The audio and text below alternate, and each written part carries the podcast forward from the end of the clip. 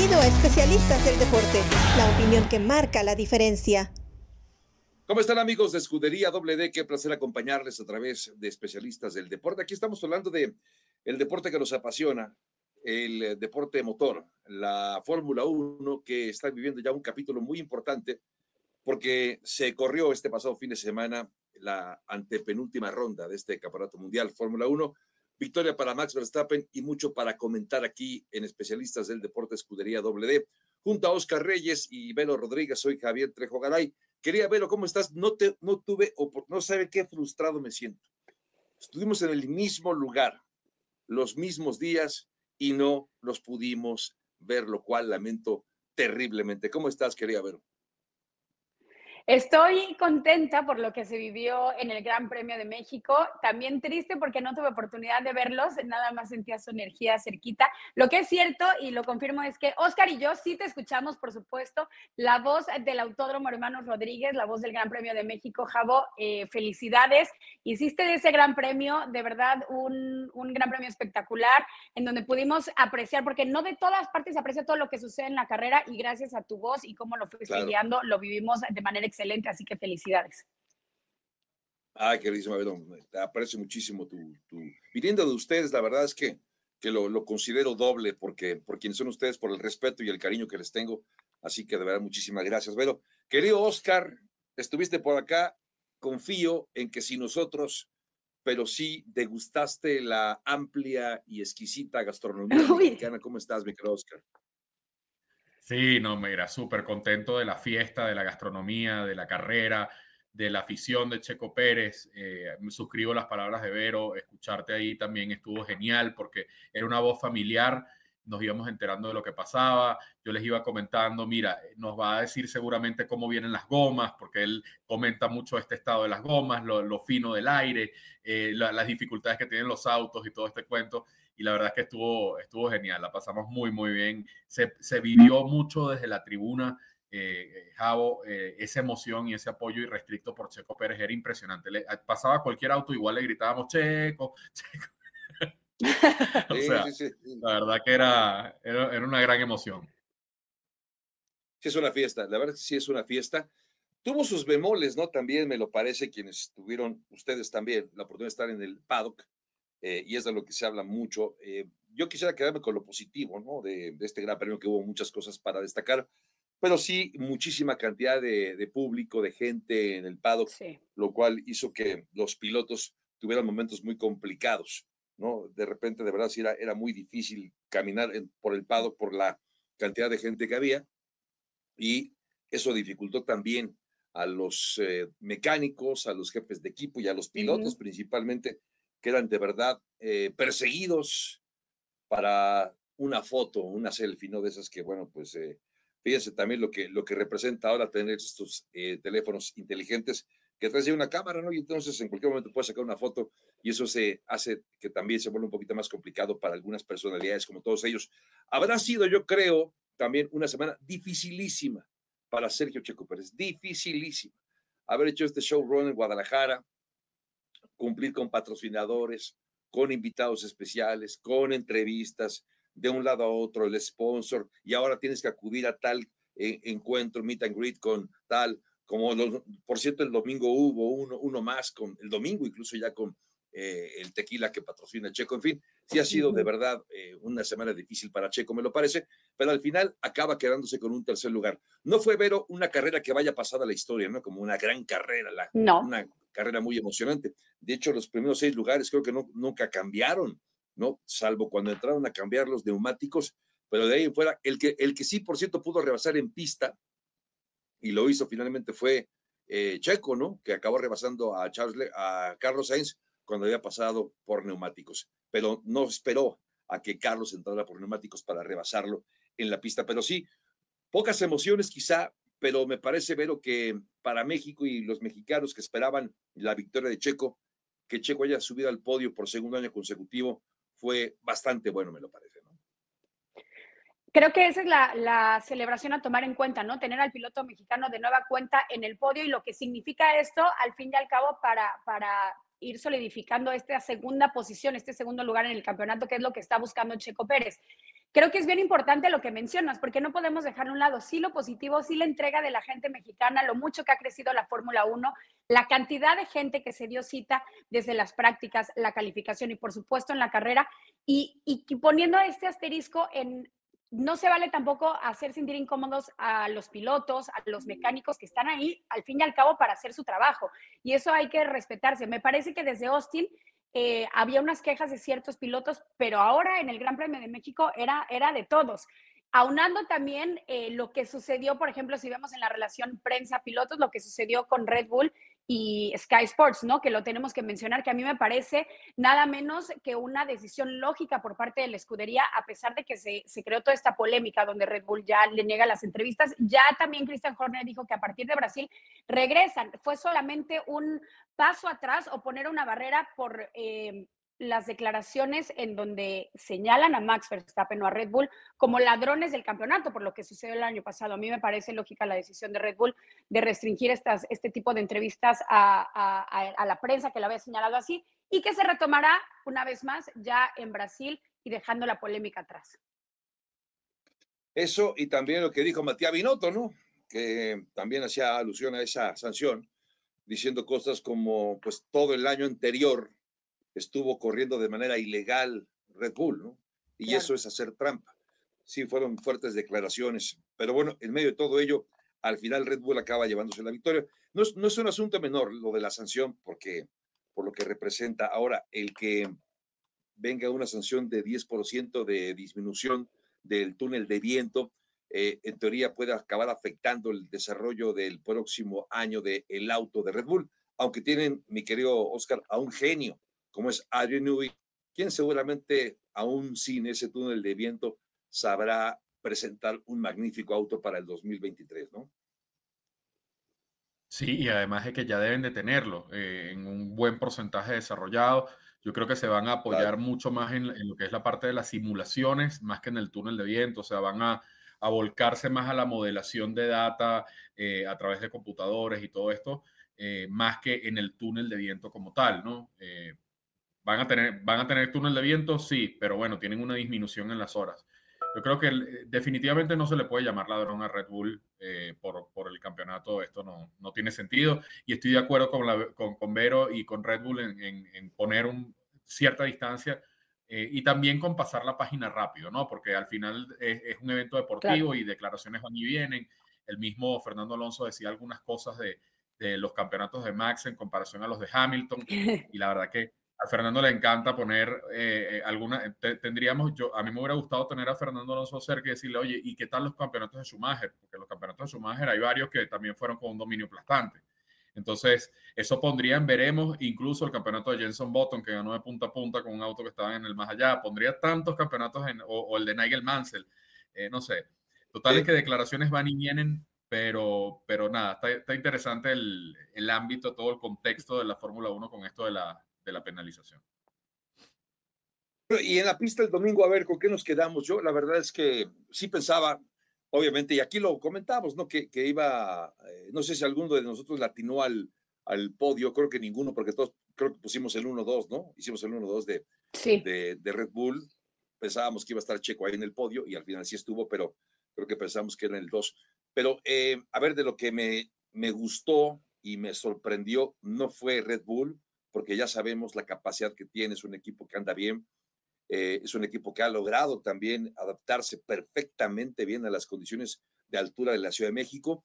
Eh, y lo de Ferrari sí me sorprendió a la baja, yo pensé que iba a estar un poco más competitivo, sufrió demasiado desde el viernes el accidente que tuvo Charles Leclerc en la práctica 2, que afectó el, el, alerón trasero, y no sé si esa unidad de potencia ha quedado también poco dañada después de ese contacto que sufrió.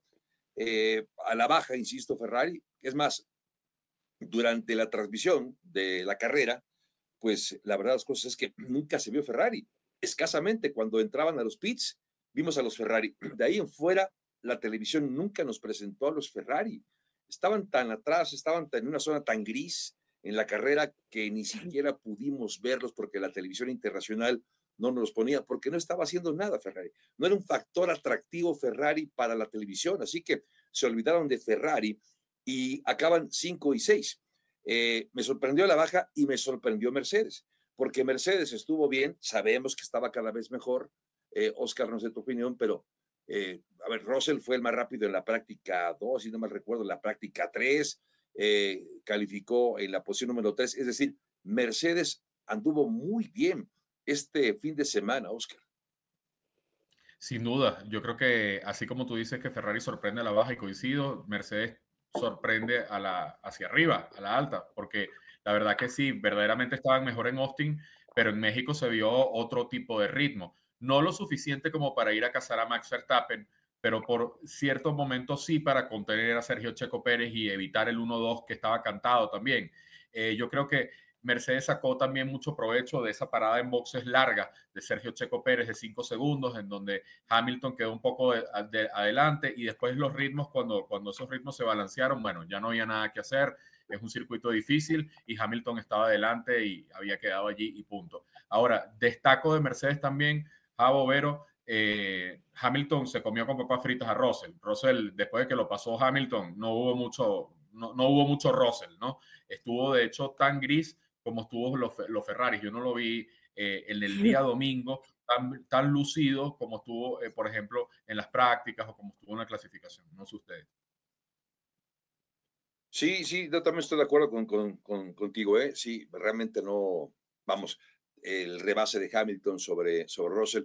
Fíjense que de hecho, eh, voy a platicar, hablé momentáneamente y, y, y, lamento no haberlo podido hacer aquí para especialistas del deporte con Jimmy Morales, Jimmy Morales eh, fue antes de la carrera cuando me encontré a Jimmy. Jimmy Morales es, era un piloto de motos hace muchos, muchos, muchos años y un buen día empezó a correr autos y de repente, Jimmy debe tener cerca de unos 65, 66, 67 años de edad, eh, pero él es el responsable, él es el mentor o uno de los mentores principales de Checo Pérez. Él es el director por decirle, director operativo y estratégico de escudería Telmex. Él es piloto, conocedor, en fin, una persona muy cercana a Checo durante su, sobre todo durante su primera etapa, y lo conoce bien, incluso me, nos comentaba la anécdota de cuando se fue a, Alemania, que ya llevaba el apoyo de escudería Telmex, tenía 14 años de edad, se quería regresar, se sentía muy solo, Checo, un niño a los 14 años, viviendo lejos de su familia. Obviamente, hasta yo, ¿no? En cualquier edad te quedas allá solo, además en condiciones pues muy limitadas, viviendo arriba de un, de una, de un restaurante, o sea, durmiendo ahí. De verdad que no fue fácil y le pedía regresar a Jimmy Morales. Y Jimmy dijo, no, ok, regresas, pero no vuelves a ir. O sea, se acabó entonces el apoyo de Escudería Telmex. Entonces eso me pareció interesante, pero bueno, eso solo como anécdota. Pero él me hablaba, como piloto que es, que esperaba una fuerte degradación, fuerte degradación. Incluso yo le preguntaba, oye, ¿los frenos crees que acaben sufriendo? Y me dijo, no, los frenos no, la degradación de los neumáticos, esa va a ser la clave, porque Mercedes y Ferrari tienen un piso más bajo y al tener un piso más bajo tienen más presión sobre los neumáticos y esto hace que tengan más desgaste. Entonces, yo espero decía Jimmy, que esa degradación acabe abriéndole la puerta a un Red Bull que tiene un mejor chasis, que gestiona mejor los neumáticos por lo mismo y que tiene esas ventajas. Sin embargo, pero pues realmente no hubo ni el tema de los frenos, no se volvió a hablar.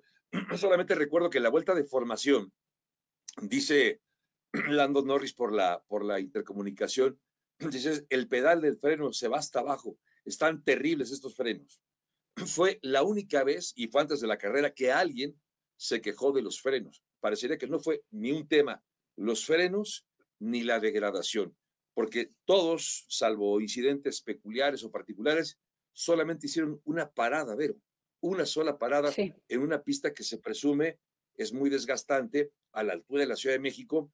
Parecería que, que esto, esta habría sido la clave, y me parece, Vero, que no la fue, ¿no? No la fue y, de hecho las cosas negativas o, por ejemplo, los abandonos que vimos, eh, lo de Sunoda, obviamente por, por el toque que tiene con Richardo. Lo de Fernando Alonso, una lástima, porque esto acaba siendo la quinta vez que abandona en el campeonato. Obviamente podíamos ver la frustración del piloto español y más si le metemos como esa cosquillita de lo que bien hablaba Oscar, eh, como el, el, pique con Lewis Hamilton a través de redes sociales que se dio días anteriores y que acaba teniendo que abandonar en, el, en la vuelta 66 por supuesto, el piloto español muy frustrado y lo decía a través de la radio. No puedo creer la temporada que estamos teniendo, que esto consistía en su quinto abandono. Eh, y creo que también eh, los fallos de Ferrari, ¿no? Acaban siendo importantes, que no fue por los frenos. A lo mejor en la unidad de potencia, no sé si se acabó eh, o tenga que ver la altura, acabó afectando a Ferrari, porque me parece que la escudería de Matías Binotto tiraba más por acabar la carrera que en realidad ganar cierta posición o puntos. O sea, ya el objetivo era poder terminar la carrera y sumar, ahora sí, lo que les dejaba la posición que habían conseguido en calificación. Lo tuvo, eh, tuvo problemas Carlos Sainz, tuvo problemas, por supuesto, también Charles Leclerc. Y, y, creo que desde Austria ya no hemos visto a un Ferrari con, con potencia o un Ferrari ganador. Ahí creo que tiraron la toalla, el chasis, vamos a decirlo así, y están fijándose ya en lo que va a ser la temporada de 2023.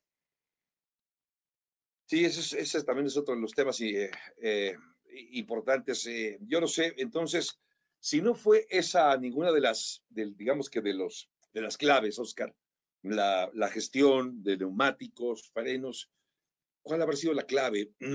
¿Por qué acaba, acabamos viendo duelos en la parte media de la parrilla y no en la parte principal? Fue para muchos aficionados eh, quizá menos entusiastas o menos conocedores, y no quiero ponerme en el plan eh, sangrón o arrogante de que nosotros sabemos mucho, pero sí entendemos que hay público que, que, que, quiere ver más acción en la pista. Yo, yo, creo que en general todos queremos ver más acción en la pista, pero al final, eh, una carrera que, insisto, fue, fue por momentos un poco monótona, porque un momento donde se ralentizó. Sí. Checo, Oscar, solamente en una vuelta, en una vuelta, estuvo a un segundo de Luis Hamilton. Solamente durante breves momentos y por momentos de esa curva estuvo a menos de un segundo de Luis Hamilton. Después de eso, nunca más pudo acercarse a Luis Hamilton. Siempre estaba en 1.4, 1.7. Eh, entonces, imposible adelantar, imposible rebasar a Luis Hamilton. Y algo similar ocurría con Luis Hamilton con respecto a Max Verstappen. Entonces, se neutralizó todo. ¿Cuál habrá sido la clave para esto, Oscar? Sí, no, definitivamente las condiciones climáticas no eran fáciles, ¿no? Cuando estás ahí, te dabas cuenta de México con este sol súper que ya habrán notado el impacto del sol Lo vemos. En, en, cara. Se ve, y, se ve. y también muchísima humedad, la altura. Eh, la verdad es que es como tú bien lo señalas, yo creo que se amesetó. En determinado momento na nadie tenía nada sí. que mostrar y entonces se, se, convirtió en mantengamos las diferencias para terminar, para, para, para tener las posibilidades abiertas de si pasa algo, poder adelantarte. Yo creo que Checo venía mucho en esa onda, ¿no? Bueno, si le pasa algo, algo a Hamilton, estoy cerca, lo rebaso porque le pasó algo, así como le pasó a Alonso, que, que de pronto quedó fuera y, y bueno, esas cosas pasan en la Fórmula 1. Es cierto que la carrera para mí no fue la más emocionante del año eh, si tú la ves desde la televisión, pero yo insisto, si estás en la pista, el espectáculo es otro. Yo ahí reivindico el, el espectáculo mexicano una vez más. Me parece que recontra funcionó. Yo no vi a una sola persona bostezando, aburrida o descontenta con el Gran Premio. Para nada. O sea, todo, la gente estaba gritando a, a, todo dar. Creo que la gente alrededor mío se estaba quedando sin pulmones por gritar en apoyo checo. Y, la verdad es que me sorprendió ver aficiones eh, tan distintas como gente que le va a Yuki Tsunoda, a Pierre Gasly con gorritas de Alfa Tauri y, o sea, hay que ver, o sea, había una diversidad bonita, ciertamente había mucho más de Red Bull, obviamente hay un piloto mexicano eh, en Red Bull, esta es la casa del piloto mexicano, los hermanos Rodríguez, este circuito hermoso, pero bueno, se veía una afición muy rica. Entonces, para mí, cuando me digan en la calle, oye, ¿te pareció aburrido el Gran Premio de México? Y te voy a decir, si lo viste por televisión, probablemente sí. Y si lo viste desde el circuito, probablemente no. Sí, claro. Sí, yo también creo que fue eso, la experiencia de estar ahí. Na, na, nada es comparable a eso, ¿no? Sentir, ver los autos, escucharlos y sentir esta vibración, ¿no? Que te provoca estar tan cerca de esos potentes motores también, también se percibe, también se nota. En fin, eh, ahora lo de, lo de Max Verstappen es interesante porque eh, ya lo hemos comentado, si no mal recuerdo, en semanas anteriores, con esta teoría de que, y además durante toda la semana le preguntaron lo mismo a Max Verstappen, Max, ¿vas a, vas a ayudar a Checo Pérez a, ganar la carrera? Pues él tenía también por qué luchar, ya vimos lo que logró. Logró también llegar a cuatro victorias en México, es nuevo récord también, llegar a 14 victorias este 2022, nuevo récord superando a Schumacher y a Vettel. Así que él está en persecución de sus propios números, sus propias estadísticas. Y si ya logró 14 victorias, ¿por qué no la 15 en Brasil? ¿Y por qué no la 16 en Abu Dhabi? Entonces, eso va a ser, desde luego, lo que va a, tratar de seguir buscando Max Verstappen. Ahora, para que eventualmente, pero eventualmente Max pudiera darle chance de que, bueno, ¿sabes qué? Ok, venga, Checo, ahora te voy, te voy a dejar el, el, eh, que me rebases. Adelante, adelante. Primero tiene que ponerse detrás de Max. Tiene que ponerse detrás de Max primero y no lo pudo hacer. Ya lo sé que van a decir algunos, claro, pero eso, esa parada de cinco segundos le echaron a perder la carrera a Checo, otra vez Red Bull, qué casualidad, bla, bla, bla, ¿no? Porque esa es la narrativa de algunos que siguen pensando que hay un complot, que Red Bull contrató a Checo, le paga la cantidad de dinero que le paga solamente para perjudicarle sus carreras. ese es el objetivo de Red Bull, perjudicar las carreras de Checo Pérez. Para algunos, ¿eh? Así lo ven. Lo contraté para evitar que gane. Para eso lo contraté. Entonces, bueno, eh, eso no lo entiendo. Se me hace absolutamente absurdo. Pero bueno, eh, más allá de ese error en los pits que ha pasado y que le ha pasado a Checo, pero, pero veríamos de Austin, ¿eh? que tuvo la mejor parada Checo en Austin y de eso nadie dijo nada. En fin, a esa hora cuando, ah, claro, qué casualidad. Pero bueno, eh, mi querida Vero, pues para poder tener la cortesía de Max Verstappen, pues tendría que ponerse detrás Checo. Esa es una. Y dos, la forma de correr de Max Verstappen, salvo su mejor opinión, y yo sé que van a coincidir conmigo, es impresionante. No tiene un error. Corre de manera perfecta. De verdad, nunca pone una rueda fuera de lugar. En, en prácticas, en calificación o en carrera, Max Verstappen, que además se cuenta con un autazo, él no comete errores, bueno, lo cual de verdad tenemos que destacarlo. Tenemos que decir que estamos viendo a uno de los mejores pilotos de esta era, sin duda. Y no sé para cuánto más le alcance, porque a lo mejor, a lo mejor de esto hablábamos hace años cuando estaba Ayrton Senna, ¿no? Este muchacho, este, este, este podría ser el heredero de, de Alan Prost o el heredero de, ¿qué piloto? De, de, Juan Manuel Fangio. Y resultó que no, es Ayrton Senna. A lo mejor algún día vamos a hablar así de Max Verstappen, con una devoción y con una admiración porque a lo mejor puede convertirse, yo creo que lo va a hacer, que va a ganar cuatro, cinco, seis campeonatos, no sé cuántos, pero Max Verstappen es o será un histórico vero de, la Fórmula 1, por eso Max, Max, perdón, es Max. Mad Max, definitivamente. Y, yo creo que les empiezan a llegar los recuerdos cuando empezaba Max Verstappen en Fórmula 1 a los 17 años y desde ahí ya se hablaba y lo veíamos solamente con el ímpetu y el talento que mostraba desde los 17 años en la máxima categoría que decías, no, o sea, lo que va a pasar con este piloto será extraordinario y poco a poco se ha ido cumpliendo y me parece que ya superando expectativas. ¿A qué me refiero? Ya romper el récord de mayor victorias en una temporada, como bien lo decías, con 14 y me parece que será 15 y 16, pero bueno, ya lo veremos poco a poco. Es solamente uno de los récords que yo eh, me atrevo a adivinar que irá rompiendo Max Verstappen. Es en el mejor sentido de la palabra una bestia, un robot y está completamente enfocado. Me parece que todo lo que es Max Verstappen es el piloto de Fórmula 1, porque vemos... Eh, otros pilotos como grandes seres humanos, por supuesto, que tienen varios factores o sectores en su vida. Parece que Max Verstappen nació para esto y está completamente enfocado en conseguir y en hacer historia en la Fórmula 1 y, ya lo comenzó a hacer y por supuesto que va a continuar. Mucha gente eh, poniendo en contexto lo que hablabas, hay mucha afición en México que, que no conoce al 100% la Fórmula 1 y que afortunadamente se da cita, porque yo soy de las que celebro que la gente vaya y se acerque a un deporte y que lo goce y que lo celebre. No tienes que ser una enciclopedia del deporte para empezar a disfrutarlo. Pero lo que sí es cierto es que eh, va mucha afición que a lo mejor no está muy enterada y que va agarrando eh, ciertos datitos ahí y se empieza a ser fanática. Y muchos decían, oye, no quiero decir la palabra que se, se escuchaba mucho en el Pado, que ¿no? Qué sangrón, vamos a decirlo así, Max Verstappen, si no deja pasar a Checo. Pero era lo contrario, ¿no?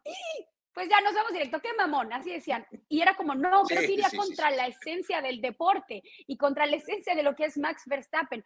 Eh, sería más allá como, como una falta de respeto al, al, deporte y a lo mejor a Checo Pérez que sí lo puede hacer y sí puede ganar esa segunda posición. Y me decían, oye, pero es que Checo ya le hizo el favor el año pasado me parece que estamos perdiendo de vista todo el contexto de lo que significa una escudería y de lo que significa el campeón o el 1-2 y lo que se pueden lograr eh, de puntos en ciertas carreras. A mí me, me, encanta la idea, aparte de que obviamente no estuvo atrás de Max Verstappen, no, no tuvo la posibilidad, me encanta la idea de la, la, la y el robot que es Max Verstappen para ganar grandes premios, para ir con, con, con el deporte y arrasar absolutamente con todo. Así se hace historia, la verdad. Sí, me, me, gusta la pasión, además que le imprimes cuando hablas, pero y sí, tienes toda la razón, porque lo de Max es, eh, es extraordinario. Y esto de que para muchos, y también estoy de acuerdo contigo, ¿eh? que hay mucho, en México, no sé si en Venezuela, en Argentina, Oscar, se utiliza la palabra villamelón para alguien que se acerca al, al, al deporte, a un deporte en particular, por moda, porque todo el mundo va, quiero ir, quiero estar ahí y, voy a ver y no entiendo mucho y solamente cuando, cuando corre Checo veo la carrera, y si Checo eh, abandona, pues ya no veo la carrera, o si Checo va quinto, pues ya no la veo. Eh, eh, hay muchos así. Y coincido con Vero, creo que no es para criticar, al contrario, mientras más, gracias a todos ellos, para nosotros que somos, digamos, aficionados, digamos que duros, ¿no? De la Fórmula 1, el que existan estos aficionados nos ayuda a nosotros también porque es la forma en la que al pagar un boleto, al, comprar una camiseta, al comprar una gorra, ayuda a que el deporte crezca, sin duda. Así que para nosotros, nosotros debemos sentirnos contentos de que cada vez haya más gente, más público, aun cuando no sean, digamos que unos fieles aficionados a este deporte. Creo que todo suma y suma para eventos como el del pasado fin de semana. Eh, no sé, eh, Oscar, si quieres agregarnos algo más de, de este terrible Max, y digo Max, terrible en, el mejor de los sentidos, porque si es un pilotazo, de verdad. Eh, esta, este, esto que planteaba Vero de que, oye, si ya lo dejó pasar, Checo, ahora le toca a Max. Pues no, no le toca, no le toca. Eso, eso no tiene nada que ver. Uno, Max Verstappen es el piloto número uno, es un pilotazo, ya lo vimos, y a Checo lo contrataron para eso, para que apoye al equipo. El contrato que tiene cinco años, el desarrollo, el objetivo, que tenía Red Bull desde que se llevó a Max Verstappen era para esto, para hacerlo campeón, para hacerlo uno de los más grandes de esta época. Así que para eso está también trabajando Checo, ¿no, Oscar? Absolutamente, para eso está trabajando Checo y respecto a lo de Max Verstappen, mira, para mí es un piloto irrepetible. No, no nos olvidemos de que cuando veamos esto en la perspectiva que, que nos da el tiempo, vamos a, encontrar que Max Verstappen fue quien le quitó el campeonato a Lewis Hamilton, que era el hombre con los mayores números hasta, hasta el momento. Entonces, ya en ese momento él se colocó en la historia de la Fórmula 1 como, como ese candidato capaz, ese joven retador, desafiante, que lograba quitarle ese campeonato a, Mercedes después de una era dominada exclusivamente por Lewis Hamilton. Eso por un lugar, ¿no? Y por el otro, yo creo que la potencialidad de Max Verstappen, lo interesante de Max es que no tiene techo todavía. Entonces no sabemos si va a tener ocho campeonatos, si va a tener cinco, si va a tener tres. La expectativa la tenemos que tener porque es un piloto que, como bien lo dicen ustedes, es una máquina. Yo veía en comparación cómo pisan en las curvas eh, Max Verstappen y los demás, y la verdad es que destaco lo que tú dices, Jao. No pone una rueda fuera de lugar. Y además de eso, te digo, tiene un ángulo de ataque totalmente distinto al resto de los pilotos y por eso está en algo más. Está en un ritmo que le permite estar ahí adelante, gozarse la categoría como, como le place y la verdad es que yo creo que eh, está para mucho más. Yo, si tengo que poner mi ficha por quién va a ser el campeón del 2023, cuando todavía es muy temprano, y insisto, nos quedan muchos programas para hablar de eso, pero para mí Max Verstappen sin duda es el campeonato, es, es el candidato uno. Eh, tiene todo, eh, todas las credenciales y todos los pergaminos de este piloto desde lo deportivo para, para seguir adelante. Y me gusta más todavía, porque les digo, en un principio de la carrera deportiva de Max Verstappen yo lo notaba innecesariamente agresivo y lo dije muchas veces, me parece que a veces corría riesgos, asumía riesgos que eran innecesarios para sus objetivos de cazar puntos y de ganar campeonatos. Ya no tiene eso. Desde que es campeón del mundo por primera vez y mucho más ahora, desde que consiguió el segundo, se lo nota cada vez más fino y dosificando esa agresividad para exclusivamente cuando la necesita. Max está definitivamente en su propia galaxia. Absolutamente de acuerdo. Eh, estoy contigo a cuatro meses prácticamente del arranque del próximo, bueno, quizá un poco más, ¿no? De, la próxima temporada de la Fórmula 1. Yo también pongo mis fichas con Max Verstappen de una buena vez, de una buena vez para ser campeón, sin duda, porque eh, no, no, no, veo cómo vaya una, a haber una involución del equipo Red Bull. Queda claro que la única forma en la que eh, Max Verstappen podría no ser tricampeón es que Red Bull no le dé un auto competitivo como el que tiene. Si tiene un auto con esas características, otra vez va a dominar Max Verstappen, aunque bueno, ahí vienen los Mercedes, que han mejorado muchísimo, que ese es un, tema importante. Ha mejorado tanto Mercedes que ya dio un aviso que para el 2023 va a ser mucho más competitivo que este año. En fin, a ver, viene ya también el Gran Premio de Brasil. Es un Gran Premio Oscar que además va a tener carrera sprint, ¿no? Va a entregar también puntos adicionales. Checo en este momento llega con cinco puntos de ventaja sobre Charles Leclerc. Viene entonces eh, la carrera sprint el próximo sábado y entonces esto abre la posibilidad para que esta carrera sprint pueda ser un elemento que al final podría ser el definitivo para ser subcampeón. Por lo que hemos visto, eh, la forma en la que está corriendo Checo, un Red Bull que mejoró, mejoró, digo, pensando en, lo, en la forma que arrancó la temporada, ya ha logrado que sus actualizaciones funcionen. Y Ferrari, si tuvo actualizaciones, no han funcionado. Por la forma que llegan, me parece que, eh, no, sé si, no sé si en Brasil pero con esta combinación de carrera y carrera, podría ser que Checo de una buena vez acabe amarrando el subcampeonato, Oscar. Absolutamente, y de hecho el esquema sprint le puede beneficiar. Yo recuerdo que él, la primera vez que probó este esquema sprint en, en Silverstone no le gustó, eh, se medio despistó, no le fue bien, pero al ser el sábado una carrera, que es en donde Checo luce, el Checo no luce tanto en la clasificación, luce en carrera. Entonces, al, al tener dos carreras, yo creo que tiene más espacios Checo para, para ganarse, eh, ganarse unos buenos puntos ahí hacerse subcampeón como todos queremos que pase en Latinoamérica. Pero ojo, ojo, Mercedes eh, viene fuerte, Hamilton ganó eh, muy fuerte el año pasado en este escenario, en donde prácticamente ya le dieron la ciudadanía brasileña. O sea, es un piloto que, que, es muy respaldado, es una leyenda en Sao Paulo y es un piloto que le puede aguardar la fiesta a Checo Pérez, por lo menos para ese segundo lugar no, me, no voy a adelantar podios todavía hasta que tú lo digas, pero yo creo que, venga, pero creo que Pérez tiene, tiene chance, tiene mucho chance ahí. Lo que tiene que hacer es tener un muy buen sábado como siempre, aprovechando que es una carrera, bueno, nada, a lucirse. ¿Y tú, Vero, qué opinas? Si este, ¿crees también esta posibilidad de que, de que se pueda amarrar el subcampeonato o o veremos opciones todavía, porque saben que estaba viendo también que las últimas carreras parece que van uno y uno, uno y uno, es decir, que va, ah, va eh, ganando puntos por delante Checo, a la siguiente carrera Leclerc, a la siguiente Checo, digamos que si así vamos, la siguiente le toca a Leclerc, pero Abu Dhabi sería para Checo entonces, yo sé que no es, esto no es una regla exacta, pero así va digamos que van con este, este, este estos pasitos. Eh, ¿Ves esta posibilidad, Vero, de, que se pueda definir en Brasil el subcampeonato?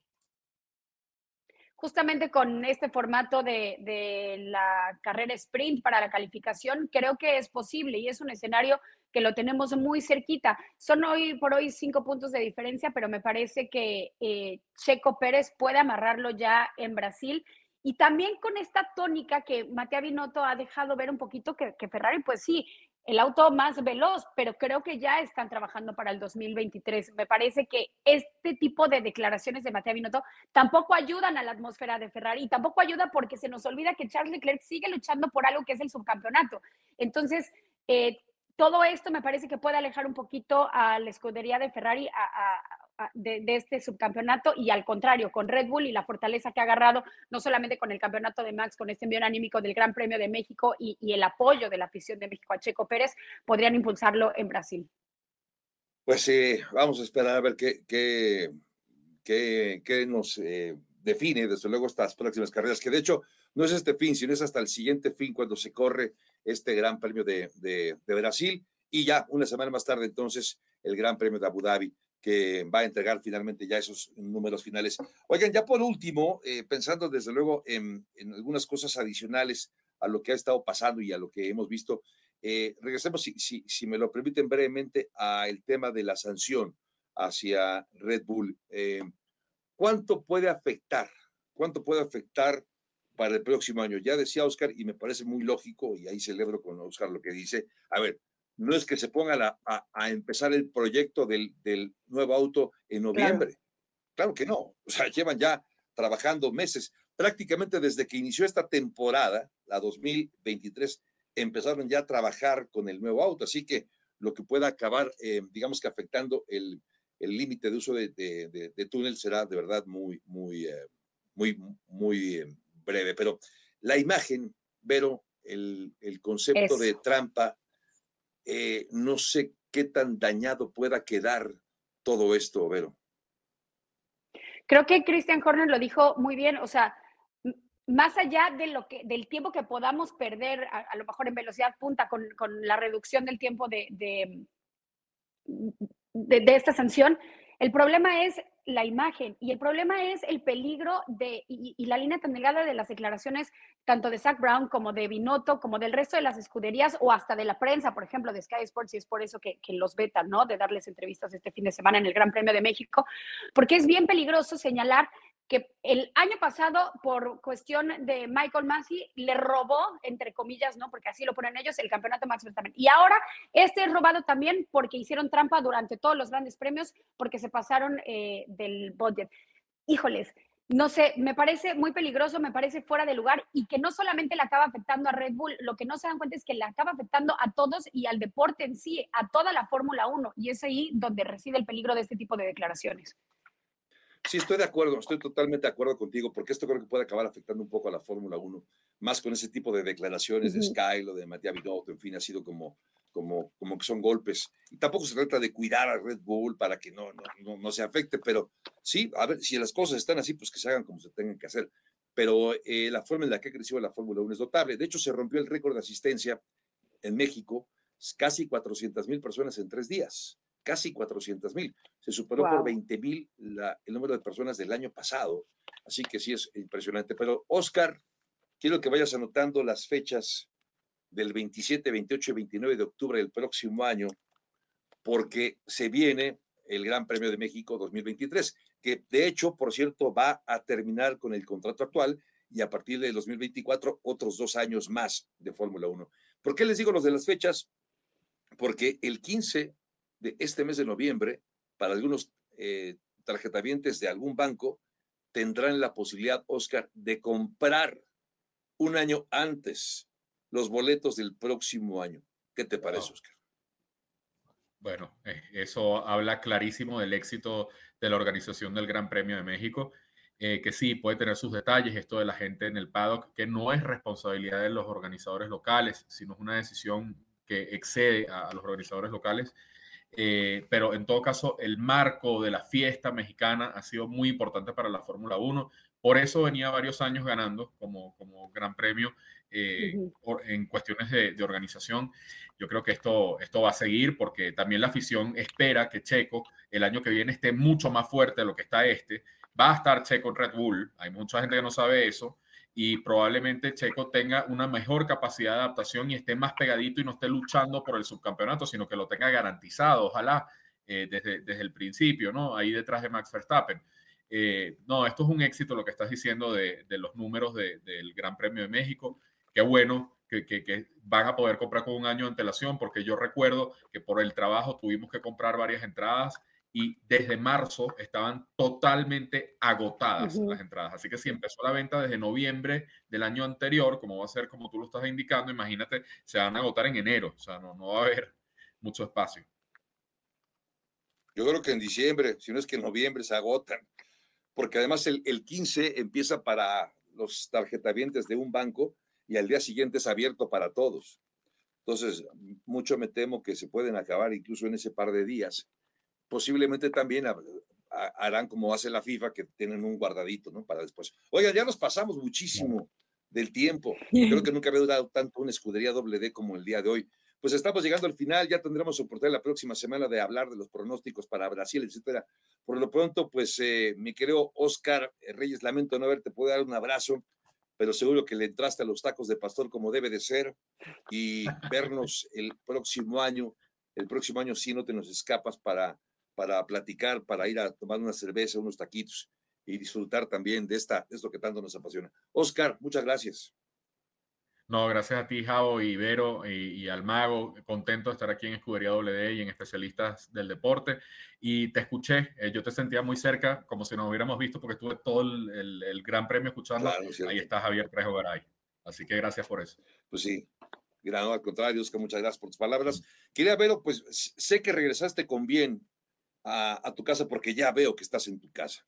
Entonces, eh, que, fue un viaje también relámpago, lo sé, pero qué bueno que, tuviste la oportunidad de estar acá en México, de, de, no extrañar, aunque yo sé que ya en cualquier lado puedes comer eh, comida mexicana, pero ver a la familia, no sé, estar cerca de, de esta afición tan intensa, seguramente la habrás disfrutado también mucho, Vero. Eso, tienes razón. Lo que te entrega México, aunque sea en un viaje relámpago, es muchísimo. Ahora Oscar ya es testigo. Una lástima que no los pude ver de cerquita, pero como bien dice Oscar, Javo, te estuve escuchando todo el tiempo y la energía de Oscar, la sonrisa eh, de estar cerquita del Gran Premio, siguiéndolo en sus redes sociales, también transmitía mucho. Así que, por supuesto, feliz de hacer una vez más de Escudería W con ustedes. Pues un placer haber estado como siempre con ustedes y con ustedes, amigos de especialistas del deporte Escudería WD. Recuerden visitarnos Ahí estamos en Especialistas del Deporte y también redes sociales en arroba especialistas doble D. Producción de Oscar Pérez. Estuvimos con ustedes Verónica Rodríguez, Oscar Reyes, soy Javier y Gracias y hasta la próxima. Gracias por acompañarnos en Especialistas del Deporte. Hasta la próxima.